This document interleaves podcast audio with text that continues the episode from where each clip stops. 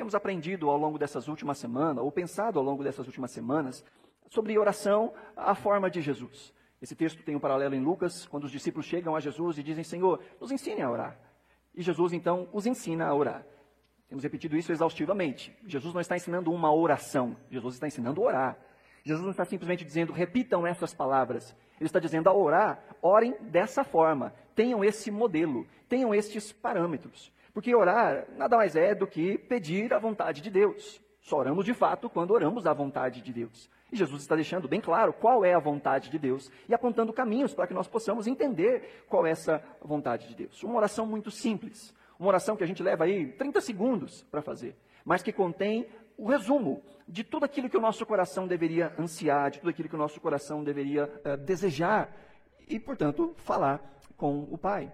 Temos pensado sobre Deus como sendo nosso Pai e nos apresentado a Ele nessa, nessa qualidade de filiação, nesse relacionamento. Não só como quem quer perturbar a Deus para que Ele faça alguma coisa, mas entendendo que este é o jeito pelo qual nós nos relacionamos com o Senhor. Nós falamos com Deus. Deus fala conosco através da Sua palavra e nós falamos com Ele através da oração. E temos percebido que essa não é simplesmente uma oração para ficar repetindo e como ela é desafiadora. Quando entendemos cada uma das cláusulas dessa oração, entendemos como o nosso coração deveria se portar ao orar. Essa semana eu me deparei com um poema de um autor desconhecido, uh, um poema em inglês inclusive, que vai traçando cada uma das palavras da oração do Pai Nosso e dizendo: Eu não posso dizer isso se a minha vida não expressar isso. E eu quero aproveitar então para a gente eh, fazer esse exercício também, daquilo que a gente já viu até aqui, e semana após semana, conforme nós vamos passando aí por mais uma cláusula, nós vamos acrescentando aí mais uma parte desse poema. E esse autor vai dizer que eu não posso dizer Pai se eu não demonstro esse relacionamento com Deus em meu viver diário. Eu não posso simplesmente orar, Pai, se essa não é uma verdade para mim no dia a dia. Ele vai dizer: Eu não posso dizer nosso, se a minha religião não tem espaço para os outros e as necessidades dos outros. Eu não posso dizer Pai Nosso. Eu não posso dizer que está nos céus, se todos os meus interesses e as minhas buscas são somente sobre coisas terrenas. E eu não posso dizer santificado seja o teu nome, se eu, que sou chamado a carregar ou a representar o nome dele, não tenho qualquer compromisso em ser santo. Nós vimos que desafio é esse. Não basta dizer estas palavras, é lembrar que elas precisam ser o anseio do nosso coração. Porque é muito fácil repetir essas palavras. Difícil é orá-las. Difícil é entender a profundidade e dizer, no final de uma oração como essa, Amém. Difícil é dizer, este anseio é o meu anseio de fato. Por isso a minha vida manifesta isso. Nós temos pensado a respeito das petições. Entramos nesse assunto na última semana petições que tratam primeiramente de Deus e depois das nossas necessidades. Entramos neste bloco aí sobre essas prioridades do Filho de Deus, do servo de Deus, do discípulo de Cristo, que é a prioridade pelo reino, as três primeiras petições que tratam da glória de Deus, que nos mostram essa finalidade última da oração. A oração glorifica a Deus. A oração, ela mostra o reino de Deus. A oração, ela mostra a vontade de Deus, quando nós oramos de fato a vontade de Deus. E no final de todas as coisas é o nome de Deus que é glorificado, mesmo ao atender as nossas necessidades. Quando o pão nos é dado, o pão do mantimento diário, o nome de Deus é glorificado, é santificado. Quando nós somos livres e perdoados dos nossos pecados e conseguimos estender este perdão, é o nome de Deus que é santificado. E quando nós somos livres do mal e da tentação, é o nome do Senhor que também é santificado. E quando nós pensamos nessas cláusulas, tem um, um finalzinho, que é inclusive o tema ah, dessa série, que é assim na terra como no céu. E esse assim na terra como no céu, ele está ligado a estes três últimos pedidos. Ele não está ligado somente ao seja feita a tua vontade. É como se Jesus estivesse nos ensinando a dizer: santificado seja o teu nome, assim na terra como no céu. Venha o teu reino, assim na terra como no céu. E seja feita a tua vontade, assim na terra como no céu. O desejo do filho, o desejo do cristão, o desejo do discípulo é que neste mundo terreno sejam alinhadas as realidades espirituais e materiais que aconteça aqui, de maneira plena e perfeita, aquilo que já acontece de maneira espiritualmente perfeita. Então, esse é o desejo, que essa realidade possa ser uh, real, desculpe a redundância, mas que ela possa acontecer de fato nas nossas vidas. E agora nós vamos pensar aí no versículo 10, nessa frase: Venha o teu reino. Jesus ensinando aos discípulos a dizer: Venha o teu reino. E reino, o reino de Deus, o reino dos céus, ah, é um tema muito recorrente nas Escrituras. E é um tema central no próprio ensino de Jesus. Nós temos muito falando a respeito de reino nas Escrituras. Ah, e próprio Mateus, ao apresentar Jesus, nós chamamos o Evangelho de Mateus de o Evangelho do Reino, em que Mateus apresenta Jesus como rei, apresenta os valores do reino, apresenta este reino de Deus se mostrando passo a passo. Se você ainda está com a sua Bíblia aberta aí, nós vemos logo no início, no capítulo, capítulo 3, falando a respeito de João Batista. Lá no versículo 2 diz que João Batista ia pregando e ele dizia: Arrependam-se, pois o reino dos céus está próximo. O reino dos céus está próximo.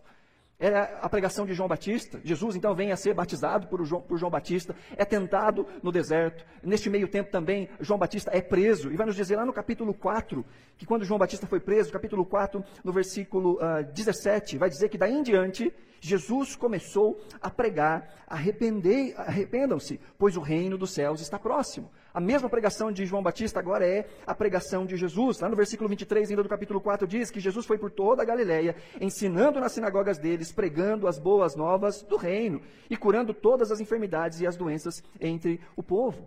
Jesus começa então o seu famoso e o maior de todos os sermões que estão registrados de Jesus, que é o Sermão do Monte, do capítulo 5, 6 e 7. E no capítulo 5 ele começa falando das bem-aventuranças desse reino e qual é o tipo de gente que habita esse reino. E no versículo 3 ele vai dizer: Bem-aventurados são os pobres em espírito, pois deles é o reino dos céus. Lá no versículo 10 ele vai dizer: Bem-aventurados os perseguidos por causa da justiça, pois deles é o reino dos céus. Jesus, ao redor ali de uh, fariseus, de mestres da lei, de pessoas arrogantes com a sua religiosidade, vai dizer, seu, vai dizer aos seus discípulos, ainda no capítulo 5, no versículo 20: Pois eu digo que se a justiça de vocês não for muito superior à dos fariseus e mestres da lei, de modo nenhum entrarão no reino dos céus. Jesus tem esse, uh, esse mote o tempo todo, até que nós chegamos aí no capítulo 6, na oração que o Senhor nos ensina a pedir: Venha o teu reino. E também ele nos ensina a declarar no versículo 13, porque teu é o reino o poder e a glória para sempre. Amém. E também ele vai dizer no versículo 33 que nós precisamos buscar em primeiro lugar o reino de Deus. E ele vai dizer ainda no final, aqui no capítulo 7, lá no versículo 21, já caminhando para o final do sermão, no versículo 21 ele diz: Nem todo aquele que me diz Senhor, Senhor entrará no reino dos céus, mas apenas aquele que faz a vontade do meu Pai. Esse é um ensino central nas palavras de Jesus. Sabe que o Novo Testamento vai ter aí em torno de 230 vezes essa menção ao reino, essa indicação do reino de Deus ou reino dos céus. E mais da metade deste ensino, mais de 120 vezes, essa verdade está na boca de Jesus nos quatro evangelhos. Mais da metade de todas as menções sobre o reino de Deus ou o reino dos céus está na boca de Jesus nos evangelhos. Esse é um ensino central na vida de Jesus. Onze parábolas de Jesus tratam do reino de Deus. Muitas delas começando inclusive com o reino dos céus é semelhante a, e ele conta uh, uma história. Mas dizer que esse é um ensino central no ministério de Jesus não significa dizer que nós entendemos esse ensino de Jesus. Havia uma expectativa já de um reino na época de Jesus. Havia pessoas que aguardavam um reino. E essas pessoas pensavam mais no reino material, no reino presente. E pensavam que Jesus veio simplesmente instaurar um reino físico. Juntamente com isso vem a ideia de que esse reino já veio, ele não veio, nós temos algumas palavras que parecem meio confusas da parte de Jesus. Por exemplo, Marcos capítulo 1, verso 14 e 15, diz o texto, Jesus dizia que o reino de Deus está próximo. Mas por outro lado, ele vai dizer no, em Lucas 11, 20, que o reino de Deus chegou a vocês. Chegou a vocês o reino de Deus. Então o reino chegou. Mas aí a gente vai ver em Lucas 17, 20 e 21, Jesus anunciando que certa vez ele estava sendo interrogado ali por aquelas pessoas e ele disse: O reino de Deus não vem de modo visível, nem se dirá, aqui está ele, ou lá está, porque o reino de Deus está no meio de vocês. O reino está próximo, o reino está no meio de nós, mas em Lucas 22, 18 ele diz que ele não vai mais beber do fruto da videira até que venha o reino de Deus, mas o reino estava perto, o reino está entre nós, o reino virá.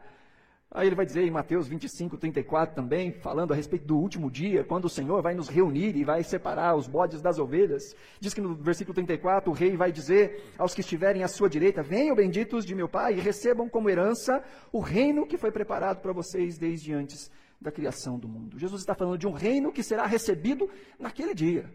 Mas então o reino veio, o reino virá, o reino está perto de vir? E a resposta para essa pergunta é sim. É sim. O reino veio, veio. O reino virá, virá, sim.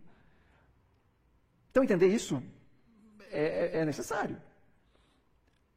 As pessoas que estavam ao redor de Jesus tiveram um pouco de dificuldade para entender isso. Os judeus esperavam um Messias político que destruísse o império de Roma e que pudesse agora restabelecer o reino de Israel, que pudesse reinar e a partir daí ah, para todo mundo. Havia essa expectativa. Eles entendiam que o Messias deveria vir e transformar Israel numa grande potência e destruir todo tipo de grilhão que houvesse de outras nações, a época do Império Romano. E essa também era a própria mentalidade dos discípulos, não só dos doze apóstolos, mas daqueles que circundavam a Jesus. Há um texto lá em João capítulo 6, logo depois da primeira multiplicação de pães e peixes, vai dizer que depois de ver o sinal milagroso que Jesus tinha realizado, o povo começou a dizer: sem dúvida, este é o profeta que devia vir ao mundo. E Jesus, agora no versículo 18, sabendo que pretendiam proclamá-lo rei à força, retirou-se novamente sozinho para o monte. Veja, as pessoas ouviam o que Jesus tinha a dizer, eram palavras sábias, porque ele falava com a autoridade, diz as Escrituras. Mas também agora nós vemos um Jesus que não só cura enfermos, mas multiplica comida. E o povo falou: pronto, é ele.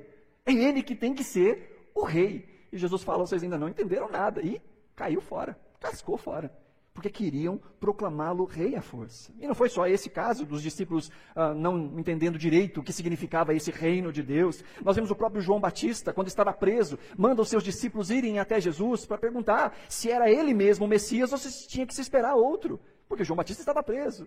Nós vemos também, na entrada triunfal de Jesus, lá em Mateus capítulo 21, pessoas que estavam ali e diziam: Hosana, Hosana, bendito é aquele que vem em nome do Senhor, Hosana ao filho de Davi uma clara menção ao entendimento de que Jesus tinha direito ao trono. Não só isso, mas também vemos a mãe de dois discípulos chegando para Jesus e falando: Senhor, quando chegar a hora da consumação do seu reino, coloca um filho meu à direita e coloca o outro à esquerda. Na mentalidade antiga, era vamos fazer de um o chefe da casa civil e o outro o ministro da economia, que ganhe destaque no teu reino. A mãe foi pedir pelos filhinhos. Jesus cuida dos meus filhos. Coloque eles em posição de destaque. Diz as Escrituras que eles quase se estapeavam brigando para ver quem seria o maior no reino de Deus. Diga o maior no sentido de aquele que exerceria maior controle, maior domínio. Os próprios apóstolos que aqui são citados no Mateus 20, que a mãe vem falar com Jesus, eles mesmos são citados em Marcos capítulo 10, dizendo que esse era o desejo de um ficar ao lado direito, o outro ficar ao lado esquerdo de Jesus. Aqueles discípulos lá no caminho de Emaús, em Lucas capítulo 24, vinham tristes após a morte de Jesus, e Jesus aparece ressurreto para eles, eles ainda não conseguem reconhecê-lo. A palavra nos diz que Jesus ofuscou os seus olhos para que não o reconhecesse. E das lamentações daqueles discípulos, a, a, lamentação principal era dizer: Nós esperávamos que era ele quem seria o redentor de Israel. Nós achávamos que era ele. E é de fato ele. Mas que tipo de redenção eles esperavam? Uma redenção que era meramente uma redenção ah, física e humana. Nem depois de Jesus ressurreto aparecer a eles, explicar as Escrituras, como diz Lucas 24, lá em Atos capítulo 1, vai nos dizer que depois de todo o seu sofrimento, Jesus apresentou-se a eles e deu-lhes muitas provas indiscutíveis de que estava viva. Apareceu-lhes por um período de 40 dias, pregando, falando-lhes acerca do reino de Deus. Certa ocasião, enquanto comia com eles, deu-lhes esta ordem: Não saiam de Jerusalém, mas esperem pela promessa de meu Pai, da qual falei a vocês, pois João batizou com água, mas dentro de poucos dias vocês serão batizados com o Espírito Santo. Jesus falando com eles das boas novas do reino. E adivinha qual é a pergunta dos discípulos? No versículo 6. Então, os que estavam reunidos lhe perguntaram: Senhor, é nesse tempo que vais restaurar o reino de Israel? Que ideia é essa de reino? Então, pensarmos neste reino é necessário. Do que se trata este reino? E ainda nos dias de hoje é necessário pensar isso. Porque há muitos que pensam que este reino se manifesta de maneira primeira neste mundo através da autoridade constituída por cristãos na política, por exemplo. Não, o reino de Deus virá quando nós tivermos um presidente, um governador, um prefeito, uma câmara que seja evangélica. Mas eu acho que já deu para perceber ao longo da nossa história que a tal da bancada evangélica está né, tá muito distante do que de fato é o reino. Há muitos que acham que a implementação do reino é uma agenda política. Não. Pode até ter desdobramentos políticos, porque os valores do reino são implementados em nós e tudo que fazemos, falamos e pensamos precisa ser alinhado com os valores do reino.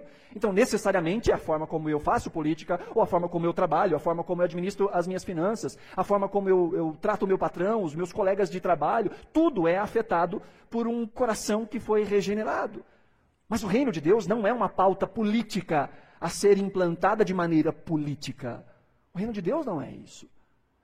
E é perigoso nós continuarmos no mesmo entendimento que os discípulos de Jesus tinham à época. O reino, essa palavra reino, a palavra conhecida aí como basileia, ela significa domínio, ela significa reinado, ela significa governo, portanto, ela pressupõe controle. Reino não é uma democracia. Reino significa que existe um rei e que existem os seus súditos. E esse é mais um assunto complicado para nós brasileiros. Porque se por um lado nós temos temor, asco, nojo, medo de qualquer tipo de posicionamento que pareça autoritário, que pareça ditatorial, por outro lado, há no coração brasileiro também o desejo de que apareça um representante que possa ter todas as boas direções. Há esse misto. Mas entenda, esse desejo de que apareça alguém que resolva o problema é um eco da eternidade nos nossos corações. Porque de fato nós sabemos que nós não vamos conseguir resolver. Que é necessário que essa intervenção, que essa mudança aconteça fora de nós e nos envolva. Esse é o eco da eternidade. Quando nós lembramos que este mundo criado e sustentado por Deus, este reino que abarca tudo aquilo que Deus sustenta e Deus sustenta todas as coisas, nós entendemos que é algo que está fora de rumo, que este reino que abarca todas as coisas que Deus sustenta e Deus sustenta todas as coisas, parece que carece de pessoas que desejem que essa vontade aconteça. E por isso tudo sai do controle. E as nossas vontades brigam, e os nossos anseios brigam, e os nossos desejos brigam, e a gente diz: está errado. Mesmo quando nós assumimos o controle e vemos que o nosso controle não resolve nada, a gente diz: tem alguma coisa errada. Porque o nosso coração anseia, de fato, por aquilo para o qual nós somos criados para nos submetermos àquele que de fato é rei, que de direito é rei. Mas o pecado nos afasta deste reinado, deste desejo, às vezes, de que isso aconteça. O reino, que aqui é chamado de o reino dos céus, o reino de Deus, fala de um reino que vem dos céus. Não é o reino nos céus, é o reino dos céus. Ele desce dos céus, ele vem ao nosso encontro. É o reino que mostra essa autoridade. Os profetas mencionam e falam desse dia não só uh, como naquele lugar, mas eles dizem naquele dia quando aquele reino acontecer de maneira plena no meio de nós. Então não fala necessariamente de um lugar, mas sim de uma autoridade. Dizer, Senhor, venha o teu reino, é entender esta autoridade. Paulo explica isso de uma maneira muito completa para nós em Romanos 14, 17, dizendo: Pois o reino de Deus não é comida nem bebida, mas justiça, paz e alegria no Espírito. Paulo vai dizer que o reino de Deus, ele não está circunscrito a coisas meramente visíveis e palpáveis. Ele fala de valores, ele fala de uma interioridade, ele fala daquilo que governa as nossas vidas, ele fala da justiça, da paz e da alegria no espírito. Este reino, ele já foi inaugurado. Esse reino já começou, mas ele aguarda a consumação. No momento, esse reino ainda é invisível. Jesus já é rei. Jesus não será rei. Jesus já é rei. Mas neste tempo, ainda aguardamos a consumação, a manifestação plena de tudo isso, de se mostrar visivelmente de maneira completa este reino. Mas ele já se manifesta de maneira presente na vida e através da vida dos discípulos. Ele já é percebido visivelmente na vida dos cidadãos desse reino. Enquanto nós aguardamos a manifestação visível completa de todos os valores e padrões desse reino de Deus, eles já são vistos através daqueles que já habitam esse reino. Nós que já partilhamos desta caminhada, nós que somos os súditos desse reino, nós entendemos que é através da nossa vida que o reino de Deus invade essa terra. Que através do nosso posicionamento, dos nossos pensamentos, das nossas falas, das nossas ações, da nossa generosidade, do nosso toque, é através de nós que o reino dos céus é visto na terra, até que ele seja visto de maneira completa. A igreja já antecipa esse reino. A igreja já vive por esse reino. A igreja anseia por esse reino, por isso já vive os padrões que ela anseia viver na eternidade. E nessa estrutura de reino há um rei. E esse rei não sou eu. Há um rei que tem vontade, que tem desejos, que tem planos, que tem pensamentos. E eu sei que os pensamentos dele são maiores e melhores que os meus. Eu sei que a vontade dele é boa, é perfeita, é agradável. Neste reino de Deus existe um rei.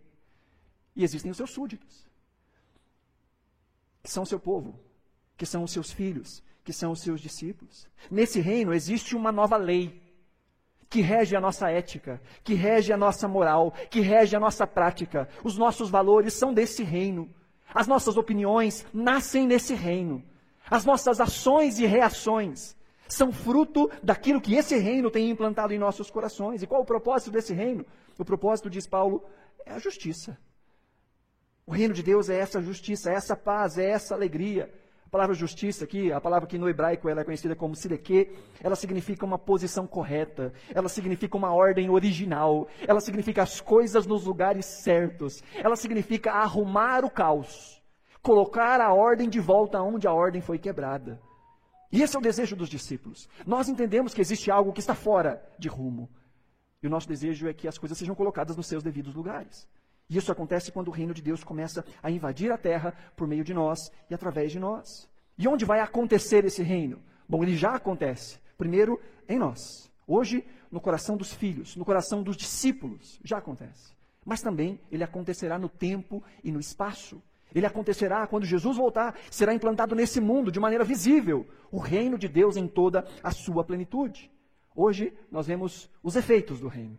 Um dia nós veremos o, reino de maneira completa. Mas entenda, o reino de Deus não é o único reino que existe. Na verdade, a Bíblia vai nos dizer de um outro reino. A Bíblia nos diz que Deus, por meio de Cristo, nos resgatou do domínio, do império, do governo, do reino das trevas e nos transportou para o reino do seu Filho amado. Há um reino de mal, há um reino de caos, e pelo que Paulo deixa claro aqui em Colossenses 1,13, nós estávamos lá. Nós éramos parte desse reino. Não só em Colossenses, mas em Efésios capítulo 2, ele vai dizer no versículo 1: Vocês estavam mortos em suas transgressões e pecados, nos quais costumavam viver quando seguiam a presente ordem deste mundo e o príncipe do poder do ar. O espírito que agora está atuando nos que vivem na desobediência. Anteriormente, todos nós também vivíamos entre eles satisfazendo as vontades da nossa carne, seguindo os seus desejos e pensamentos, e como os outros, éramos por natureza merecedores da ira. Todos nós nascemos debaixo desse reino. Nós não escolhemos estar nesse reino. É, é de fábrica. Nós nascemos debaixo desse reino com todos os outros. Nós estávamos juntamente com todos os outros debaixo deste governo. Também, que tem também um príncipe, que tem também um soberano, um governador, por assim dizer que é chamado aqui de o príncipe do poder do ar. E juntamente com os outros, Paulo vai dizer que nós seguíamos uma lei. E que lei era essa? A lei dos sentimentos desse mundo. Que nós seguíamos a presente ordem desse mundo. Seguimos os anseios desse mundo. E qual é o lugar, ou qual é o propósito que o coração desejava ao seguir isso, ele queria satisfazer os seus desejos, satisfazer os seus pensamentos, satisfazer as suas vontades carnais. Tudo aquilo que nos afasta de Deus. Esse é o padrão do coração humano. É por isso que nós não precisamos ensinar criancinhas a fazerem mal, a fazerem birra, a mentirem, a fazerem manha. Não precisa ensinar. O meu filhinho menor, Henrique, vai fazer dois anos. E agora ele aprendeu com alguma coisa ou com alguém, sei lá. Quando a gente briga com ele, fala, não faz isso, Henrique. Ele olha para a gente e faz assim. Aprendeu. O que foi, menino? Ele. Dois anos. Dois anos. Ninguém precisa ensinar isso. Ninguém precisa ensinar a esconder. Isso faz parte da gente. Tentando preservar a nossa imagem. Tentando ganhar benefícios tentando nos vermos livres das consequências dos nossos caminhos. Por natureza, o nosso coração deseja que a nossa aparência seja preservada, que os nossos prazeres sejam maximizados, que as nossas posses possam crescer. Esse é o, o cântico deste mundo. Parecer bem, se sentir bem e possuir muitos bens. Essa é a vida perfeita. E para isso as pessoas fazem tudo: matam e morrem, mentem, traem a família, destroem o seu tempo de comunhão com pessoas amadas, a fim de correr atrás de alguma dessas coisas. Esse é o padrão. E todos nós, diz Paulo, estávamos ali, debaixo deste mesmo império. Todos nós nascemos nessa condição. Mas graças a Deus, fomos resgatados de lá. Amém? E como isso aconteceu? Como essa transposição aconteceu? Jesus vai dizer para Nicodemos em João capítulo 3, em resposta ele diz: "Digo a verdade, ninguém pode ver o reino de Deus se não nascer de novo". No versículo 5 ele diz: Digo a verdade, ninguém pode entrar no reino de Deus se não nascer da água e do Espírito. Nós estávamos em outro reino, mas por meio do novo nascimento, reconhecendo quem é Cristo, nascendo de novo, somos transportados desse império de trevas e colocados no reino do seu Filho amado. Isso é o caminho para o reino. Isso é pertencer ao reino, é viver ao reino. Então agora nós passamos a participar do reino quando nós nascemos de novo. E este reino começa a habitar em nós. E nós passamos agora a vivermos como cidadãos desse reino no mundo de cá. Somos peregrinos, somos forasteiros. Habitamos uma terra que não é nossa. E nos sentimos incomodados com isso. Por mais que nós possamos gostar, às vezes, da caminhada e da jornada, nós sabemos, essa não é a nossa casa. Nós anseiamos pelo nosso lar. É tão interessante quando ah, João, na ilha de Pátimos, tem a sua visão do Apocalipse e ele vê todas as realidades celestiais. Ecoa no final da sua fala dizendo: Maranata, ora vem, Senhor Jesus. O Espírito e a noiva dizem: Vem. E nós dizemos: Vem. Como alguém de fora de uma pátria que está em uma pátria estrangeira, mas tem um relance. Ele vê a sua pátria e diz: Eu tenho saudade daí. Eu tenho saudade deste reino que eu não vi.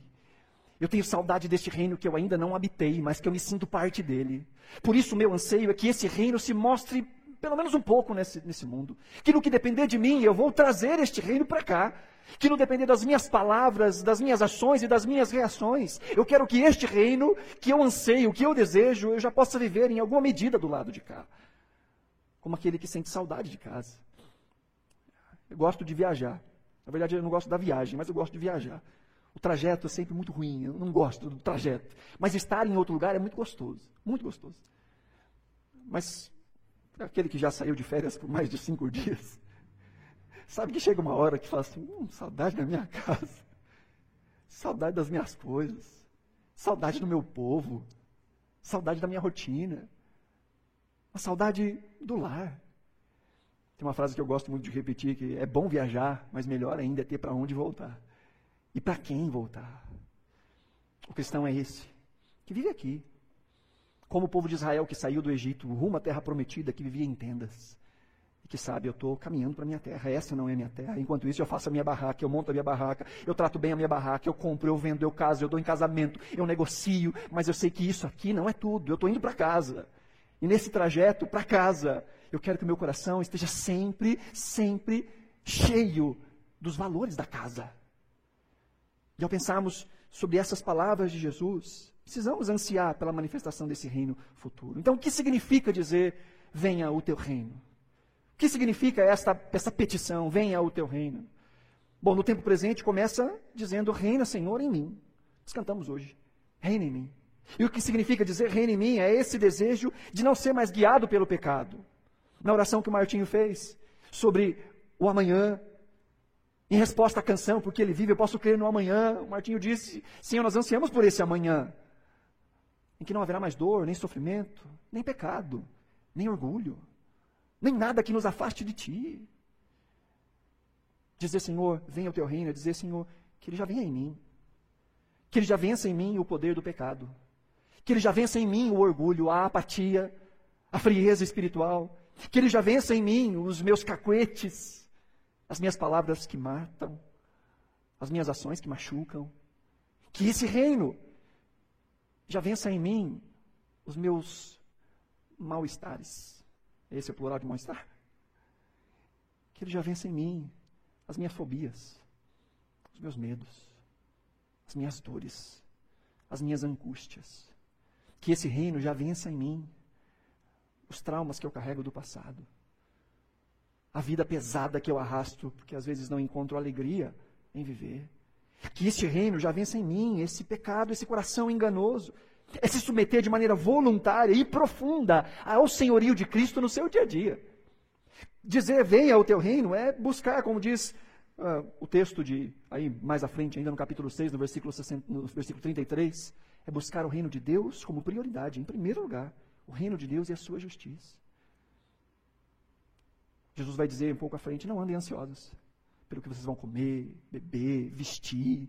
O Pai cuida de vocês. Então busquem em primeiro lugar o reino de Deus.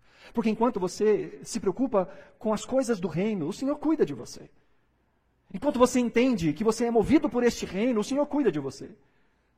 C.S. Lewis tem uma frase muito legal que ele diz que aqueles que miram o céu ganham o céu e de brinde a terra.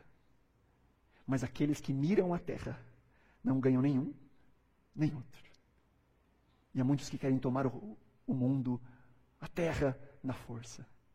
E dependem de si mesmos para a felicidade. Se eu não fizer, ninguém fará por mim. Óbvio que isso não deve nos colocar num caminho de apatia, num caminho de uh, inatividade. Não, nós agimos, nós trabalhamos, nós compramos, nós vendemos, nós temos caminhos. Mas a nossa esperança não está em nós, na nossa força, no nosso braço. A nossa esperança está no Senhor. Nós temos que é Ele quem acrescenta o pão de cada dia. Ainda que Ele use o nosso trabalho para isso. Mas se não tiver trabalho, nós cremos que Ele acrescentará o pão de cada dia. Porque, embora este possa ser um mecanismo, uma ferramenta, nós não dependemos do mecanismo e da ferramenta, nós dependemos é de Deus. Deus pode moldar o nosso coração e nos dar vontade de perdoar. Pode. Mas nós não dependemos da vontade de perdoar. Nós fazemos porque é assim que nós vivemos. Ah, eu não sinto vontade, eu vou perdoar do mesmo jeito. Vou tratar como perdoado, porque eu fui perdoado. Nós não dependemos de nós, da nossa força. Nós não dependemos da aceitação dos outros para nos sentirmos felizes. Óbvio, nós queremos parecer bem, bonito, cheiroso, né? Mas ainda que ninguém queira olhar para nós, o nosso coração está ancorado naquele que nos amou primeiro. Não são os outros que definem o nosso valor. O nosso valor está estampado na cruz do Calvário. Por isso o nosso coração se regozija mesmo quando somos desprezados por outros, porque nosso valor não é daqui. Nós somos de outro lugar, de outro reino. O Evangelho tem esse poder libertador. De quando nós entendemos que nós não dependemos de nada, nem de ninguém, para sermos completos. Porque Ele já nos completou. E agora, inteiros, vivemos. Agora, inteiros, falamos, agimos e abençoamos. Assim fica mais fácil não pagar na mesma moeda Assim fica mais fácil não defender o nosso nome para que o nome de Deus cresça. Assim fica mais fácil levar desaforo para casa quando é necessário. Porque eu não preciso me provar para ninguém. Porque aquele que me amou primeiro continua me amando. Isso não tem a ver com o meu desempenho, com a minha força, com a minha capacidade, nem com a minha santidade. Isso tem a ver com quem Ele é. E porque agora meu coração está infundido dessa verdade, eu vou agir da melhor forma que eu posso, em honra, em honra ao nome dele. Dizer que vem o reino também é dizer reina através de mim. É dizer eu quero que estes valores sejam vistos. Você já teve a vontade de fazer com que as pessoas enxergassem aquilo que você já enxerga? Fala de Jesus, você queria, fazer, queria abrir a cabeça da pessoa e colocar lá dentro, mas que ela não vê, não enxerga, é, não enxerga. Até que ele se manifeste de maneira completamente visível, não vai enxergar mesmo. Mas o nosso anseio é que seja visto em nós. Não é só reina em mim, é reina através de mim. É o desejo do sucesso do Evangelho. É o desejo de que a igreja avance. É o desejo de que a igreja vá crescendo em sua relevância nesse mundo. Não só em números de congregados em uma noite de adoração, mas em números de santos que agem com justiça, que agem com alegria, que agem com generosidade em todas as áreas da sociedade. Não porque são investidas de um cargo, mas porque são investidas do céu porque tem os valores do céu. E que não olham para os problemas que estão ao seu lado e dizem: Isso não tem nada a ver comigo, isso aqui é outra pessoa que tem que resolver. Não como cidadãos dos céus. Nós queremos minimizar a dor e o sofrimento onde a gente consegue. Nós queremos partilhar do que temos recebido com aquele que ainda não recebeu. Nós entendemos o tamanho da graça que nos alcançou e nós somos loucos para que essa graça alcance outros. Por isso a gente ora por outros. Por isso a gente testemunha outros. Por isso a gente ora para que outros se convertam. Por isso a gente faz ações de serviço para que os outros se aproximem e vejam em nós os valores desse reino e que desejem aquilo que nós ansiamos todos os dias. Orar dizendo: Venha o teu reino, é dizer: Senhor, reina através de mim. Mas também é dizer aquilo que os cristãos sempre disseram: Maranata. Esse era o cumprimento da igreja primitiva. Quando um cristão encontrava com outro, ele dizia: Maranata, que significa: Vem, Senhor, vem, Senhor. Ou o Senhor está vindo. Maranata. Houve um tempo que esse era o grande anseio da igreja. Essa expressão aramaica, vem Senhor. O gosto pelas coisas de lá. O sonho de que o de lá chegue aqui. Mas parece que com o passar do tempo esse sonho ou esse desejo só acontece quando aqui está muito ruim. Né? Quando está pegando, deu tudo errado, estou triste, família arrebentada. Ai, vem logo, Jesus. Né? Mas quando está tudo bem, recebi uma promoção, salário dobrou, olha, as férias estão chegando, está tudo pago. Senhor, espera um pouquinho mais. Gosto de, dessa frase que a gente pode associar sempre a momentos como esse. Eu lembro que quando solteiro dizia, e você já deve ter ouvido de muitos solteiros isso, quando fala, Jesus, volta logo, eu falo assim, não, espera, ainda nem casei. É bom, é, é bom. Mas o coração do cristão tem que ter o anseio por lá em que eu olho e digo, Senhor, há tantas coisas gostosas que eu vivo e posso viver aqui, mas nada se compara.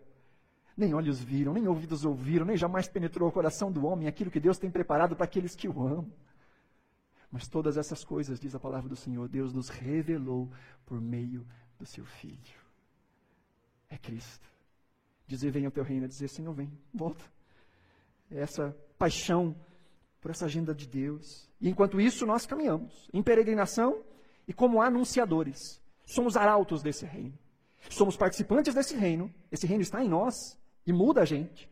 Esse reino se mostra por meio das nossas atitudes e é implantado nos lugares onde a gente vive, na nossa casa. A nossa casa pode ser um pedaço desse reino, uma vez que esse reino nos afetou. O nosso ambiente de trabalho é um pedaço desse reino, uma vez que esse reino nos afetou. Os nossos relacionamentos, nós somos cidadãos desse reino. Mas também esse reino, ele habita o nosso coração nesse desejo de que, Senhor, consume logo todas as coisas. Nós anunciamos, nós proclamamos nós dizemos, Senhor, volta, vem. No aspecto geral, este reino avançando e este pedido que o reino venha é dizer para que o reino de Satanás possa ser destruído de uma vez por todas. Que a ação do diabo, das tentações, dos males, que o Senhor nos livre deles. Isso é dizer, vem, Senhor. Mas há algo que nós não podemos perder de vista. Dizer, vem o reino, é lembrar que o reino vem. Presta atenção. É lembrar que o reino vem. Que é Deus quem implanta o reino. Que é Deus quem age para que o reino venha. Nós recebemos o reino. Nós herdamos o reino. O reino não é algo que nós forçosamente fazemos. Embora, de novo, não somos passivos, estamos agindo. Mas precisamos lembrar que é Ele quem faz acontecer. Que é Ele quem convence do pecado, da justiça e do juízo. Então nós pregamos. Mas nós colocamos o nosso joelho no chão e nós dizemos: Senhor, se o Senhor não fizer com que essa palavra funcione, nada vai acontecer. Senhor, eu quero que seja visto em mim este reino, mas eu preciso que o Senhor faça. Nós oramos. Nós nunca podemos esquecer, querido que para além de qualquer estratégia, para além de que qualquer programa, temos buscado estratégias e programas para que este evangelho seja conhecido em Londrina através da nossa comunidade. Temos feito aquilo que está ao nosso alcance. Mas nós nunca podemos nos esquecer que é Deus quem faz com que o seu reino cresça. É Ele quem edifica a sua igreja. Não somos nós. É por isso que nós temos o nosso compromisso de oração temos aí três nomezinhos que estamos orando. Mas estamos servindo, estamos abençoando, estamos proclamando, mas estamos orando. Porque nós queremos que o reino venha. Mas é Ele quem traz o reino. E o reino é dele. E essa talvez seja a parte mais complicada. Que para que o reino dele seja real, o nosso tem que ser demolido. para que a vontade dele seja feita, muitas vezes ela vai na contramão completa da nossa. Nós podemos usar a oração para dizer: Senhor, faça-se a minha vontade na terra. Espero que ela seja a mesma do céu. Mas Jesus nos ensina a dizer: Senhor, venha o teu reino, venha o seu domínio, venha o teu controle. Então, para concluirmos, o reino de Deus já invadiu a realidade presente. Isso por meio da graça de Jesus. Nós, como igreja, já acessamos, por meio do sacrifício de Jesus, esse reino. Nós já vivemos essa realidade por meio do Espírito Santo. Nós dizemos, Senhor, reina em mim, reina através de mim, e dizemos, volta Jesus. Ora vem, Senhor Jesus. Mas é preciso fazer uma provocação. Você tem ansiado por esse reino? Você tem desejado por esse reino? Não só quando está tudo ruim. Mas esse é o padrão. Os valores que inundam, que encharcam o seu coração. Esse reino em você, esse reino por meio de você, essa volta de Jesus. E quando este reino de Deus entra em conflito com o nosso reino, tudo bem? Qual é a vontade que prevalece? Quando o domínio de Deus se encontra com o nosso desejo de manter as coisas no nosso domínio e eles são contrários, qual é o nosso desejo de que prevaleça? A nossa vontade? A vontade de Deus? O nosso controle? Ou o controle de Deus? Quando as coisas saem do nosso controle, do nosso reino, nós nos desesperamos. Nós dizemos: Deus se esqueceu de mim. Deus não é bom. Quando o nosso reino parece destruído, nós continuamos a nos sustentar no reino dele. São provocações necessárias. Assim como eu disse no início, nós não podemos orar a oração do Pai Nosso sem ter esses pressupostos. Tem aqui mais uma frase daquele poema que eu falei para vocês, em que o autor do poema diz: Eu não posso dizer, venha o teu reino, se eu não estou disposto a abrir mão da minha própria soberania e aceitar o reino justo de Deus. A oração do Pai Nosso é um grande desafio. A oração do Pai Nosso nos coloca de joelhos. Quando nós ouvimos, ah, vamos estudar sobre o Pai Nosso. Ah, mas o Pai Nosso, ó, eu conheço, recitava desde que eu era pequenininho, com criancinha lá em Barbacena. Nossa, agora entreguei a idade. Mas aí a gente se depara com esses valores. Eu lembro do meme da, da Xuxa. Aham, vai lá, senta lá, Cláudia. Senta lá. Não. Dizer, venha o teu reino, é dizer, Senhor, eu estou disposto a abrir mão do meu. Eu estou disposto a abrir mão da minha vontade. A título de aplicação, três aplicações básicas, enquanto você se coloca de pé. Primeiro, submeta-se ao reino do Senhor e ao rei. Submeta-se, buscando conhecer, orando por esses valores, buscando conhecer o caráter de Deus, buscando conhecer a lei de Deus. Segundo, seja nos ambientes onde o Senhor tem te plantado, a expressão desse reino. Isso que você tenha aprendido sobre o rei e sobre o reino, norteie as suas ações. Seja o reino que você espera. Seja a justiça que você espera nesse mundo. Quando você olha para a maldade ao seu redor, as necessidades ao seu redor, e você diz: alguém tem que fazer alguma coisa. Dentro da sua capacidade, dentro do seu raio de atuação. Diz, Senhor, que o teu reino venha e que eu seja esse reino. Que de alguma forma eu possa minimizar a dor, o sofrimento, o choro. Que aquele que está sem esperança, que seja na minha boca que ele encontre a esperança. Que aquele que está faminto, que de alguma forma seja nas minhas mãos que ele encontre o prato de alimento. Que aquele que foi destruído pela vida, por amigos, que foi abandonado, que ele encontre o colo de Deus em mim. Que ele encontre os ouvidos de Deus em mim. Que ele encontre a boca de Deus em mim. Que você seja o reino de Deus que você ora e busca. E por último, que nós nunca nos esqueçamos da oração. Que oremos pelo avanço do reino. Nós podemos fazer treinamentos de líderes, mas o Senhor nos ensina a orar para que o dono da seara envie mais trabalhadores. Nós podemos fazer cursos de oratória para poder falar melhor. Mas a Bíblia nos diz que é o Espírito Santo quem convence o homem do pecado, da justiça e do juízo. Por isso nós fazemos o nosso melhor. Às vezes nossos joelhos tocam o chão e nós dizemos, Senhor, se o Senhor não fizer, nada disso faz sentido. Por isso eu quero te desafiar nessa noite, à luz dessa palavra, a fechar os seus olhos aí onde você está. Se você se sentiu desafiado a, juntamente comigo, profetizar esta oração. Venha o teu reino, Senhor. Em mim, através de mim, até que o Senhor venha.